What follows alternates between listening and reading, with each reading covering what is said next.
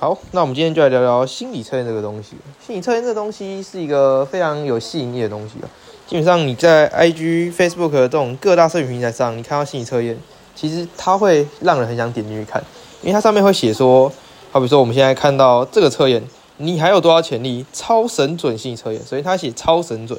然后再来下写选择喜欢的哈密瓜切法，测验出你的潜能多寡，还有人格特质。你只要选择哈密瓜的切法，来，它下面。他说：“以下不同的哈密瓜切法，你最喜欢哪一种？A. 单片切，B. 整颗吃，C. 切一半，D. 切四分之一。好，选好答案后，然后往下滑心理测验哦。选择单片切的你，拥有三十 percent 的成功潜力。你属于天生就会拼尽全力展现自己的人，所以相对进步空间和潜力也会比较少。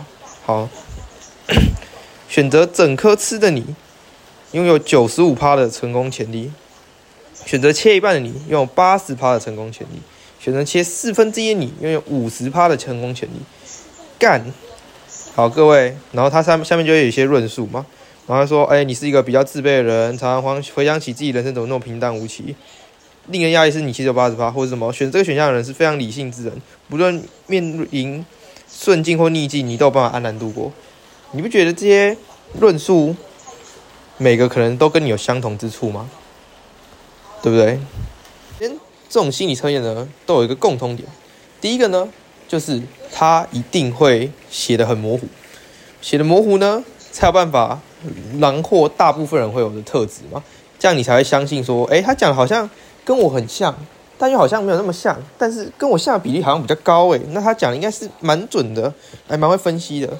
其实大家会喜欢心理测验的理由也很简单，就是因为大家都很好奇，在别人眼中自己是怎么样的。因为很多时候没有人跟你讲话，其实你不太清楚自己到底是一个什么样的人。然后透过心理测验之后呢，他就会给你一些描述，然后呢让你觉得，哎，你差不多就是这样的人。但做这个心理测验一个很妙的地方，就是如果你不相信的话，你还是不会相信啊。好比说，如果他写说你是一个很小气，然后或者是比较负面的词。那如果你觉得你自己不是这样的人的话，其实你也不会相信他。所以说呢，我们很多时候做心理测验，只是为了寻求一个认同感而已。这个认同感呢，就是你所希望看到或者是听到别人对你的评价这样。但其实呢，我认为这种测验有分成两大类型一种就是你平常在 IG 或者是一些社群平台上看到的那种虎烂类型的，跟着一种是那种专家真正去研发，就是他可能就是一题一题，然后去调查，就是用大量的题海去。分析你人格的这种，就是比较专业类型的，像是平常在学校就有一些心测中心所发的那些调查你个人性向问题。但是有一个我个人认为它是蛮有参考性的网络上的心理测验，就是十六型人格这个东西。这个东西真的是可以蛮准确分析出一个人人格特质的部分哦。它有两种的测试模式，一种是只有四题的简易测试模式，又一种是。就是比较多分析的测试模式，那我们就来做做做四题，我们的快速看一下自己是属于哪种人格。第一个问题是，你更喜欢？第一个选项是 I 独处，第二选项是一与他人相处，就是看你喜欢是跟他人相处还是喜欢独处。那这个呢，我是选跟他人相处啊。其实我个人是比较喜欢群聚的生活，哎，不是那个疫情中群聚的那种。第二题，学习新鲜事物时，你更习惯 N 了解概念与理论，S 注重实际用途。我个人还是觉得注重实际用途比较有用啊，就是就是你在学习，好比说你可能学什么微积分，或者是学一些各科的课程，你比较喜欢的是概念还是理论，或者是你是注重诶它能用在哪个地方？因为毕竟人类还是务实啊，所以我个人还是注重在实际用途上。N 跟 S 啊，第三题，当你在做决策时，你是哪一种？T 注重逻辑跟公平，F 重视感情跟和路。那我是一个比较现实的人啊，所以我还是注重逻辑跟公平啊。其实我就是比较一个冷血的状态，所以在小组报告的时候，我对感情这些比较没办法接受一些，就算跟他很熟人摆烂这种部分啊。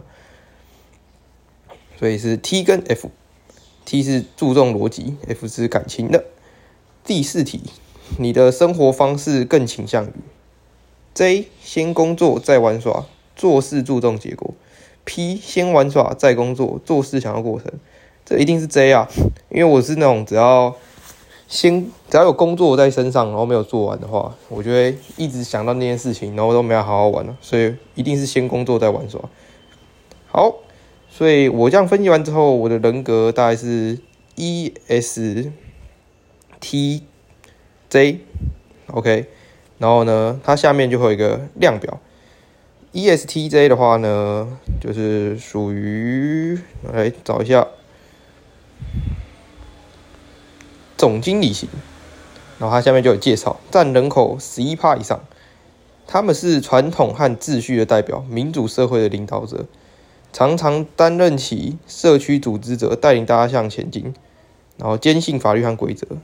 啊，优点是勇于奉献、意志坚定、诚实直率、享受秩序；缺点是固执、难以变通、不喜欢非传统、喜欢评价他人、过于在意社会地位。然后他还有告诉你说，跟你同性格的名人有谁？这边有艾玛·华森跟希拉瑞·克林顿。对，所以就是说这个部分呢，我是觉得他可能跟我的人格特质是蛮接近的。那我们再看看别的人格特质，那我们就直接看他第一个。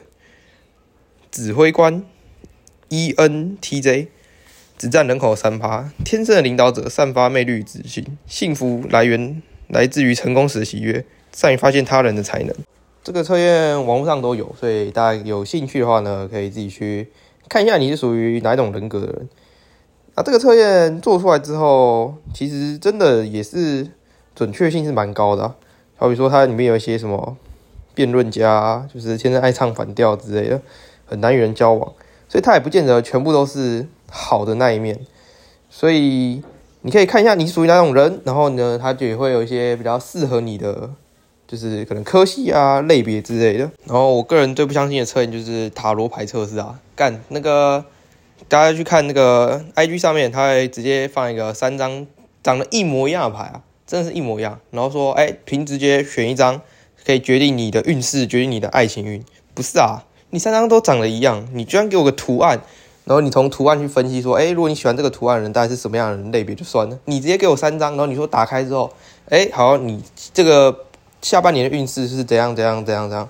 不是啊，这个真的是太夸张了，这跟你去庙求签是一样的道理啊。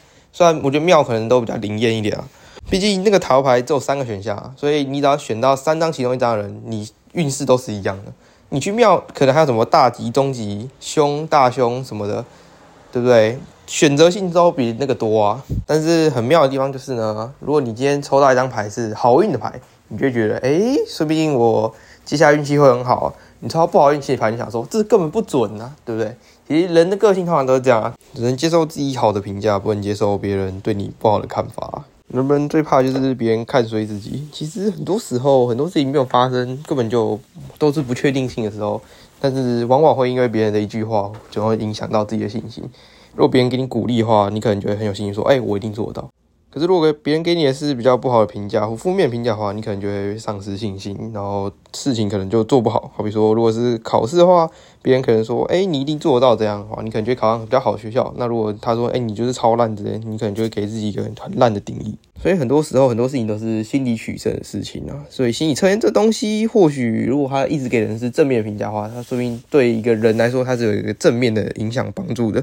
所以这时候就是看看你是相信科学呢，还是相信一些测验、占卜之类的东西。有时候一些心理的力量也是非常重要的。所以也不一定说就是那些东西都是迷信，然后都是不好的、不值得相信的。毕竟有时候测验出来结果真的可以改变一个人的性格啊！其实这跟同才的关系有点类似的感觉，我觉得就是很多时候大家都很喜欢相信别人讲话，然后都不太相信自己。我也不知道为什么。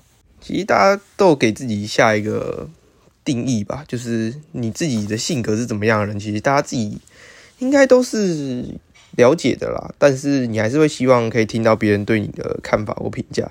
但事实上，每个人对你的看法跟评价是应该是都不一样的，因为不可能，你不可能对每个人都是做一样的事情啊。一定有人跟你是亲近，有人跟你是比较不亲近的部分。那测验结果测出来之后，就算他测验出来你是一个很开朗，然后乐于助人，说不定有人觉得你超机车，然后你都不喜欢帮忙，你可能之前就因为拒绝他之后，他对你评价就是你是一个很吝啬小气之类的。所以说，其实真的不用太拘泥于一些他人给你的看法或者是结果之类的，因为你要相信自己给自己的定义就好了。如果你是一个大概是一个什么样的人，其实你自己应该是很清楚的啦。所以最后我想说的就是，如果你连自己都不相信的话，你还要相信别人吗？好吧，所以心理测验结果就是大家看看就好，参考就行了，真的是不用太拘泥于就是他给你的答案。因为我看有蛮多人喜欢做完测验之后，把它分享到自己的社群账号上面嘛，然后告诉大家说，哎，其实我测验出来之后，我是一个什么样的人。但其实每个人就是对你的定义可能都不太一样啦。像是最近在社群上就很常看到一个最近蛮热门那个什么社交富人格测验之类的，然后就给你一个评分指数这样。然后你的你分享出去之后，当然你可以就是跟你比较熟的人呢，可能就会告诉你说，哎，其实我觉得还蛮准或比较不准的。有时候我觉得设计的出的题目可能有时候都有点偏颇，就是毕竟设计题目的是他，他没办法为每个人量身定做一套题目了。所以我最后我想说的就是，心理测验它是有一定的参考价值，但是也不用尽然相信它，然后还是相信自己给自己设定的这个人设才是比较重要的。哦那是有时候不要为了一个测验然后搞坏自己一天的心情。然后那差不多就是这样了，就这样，拜拜。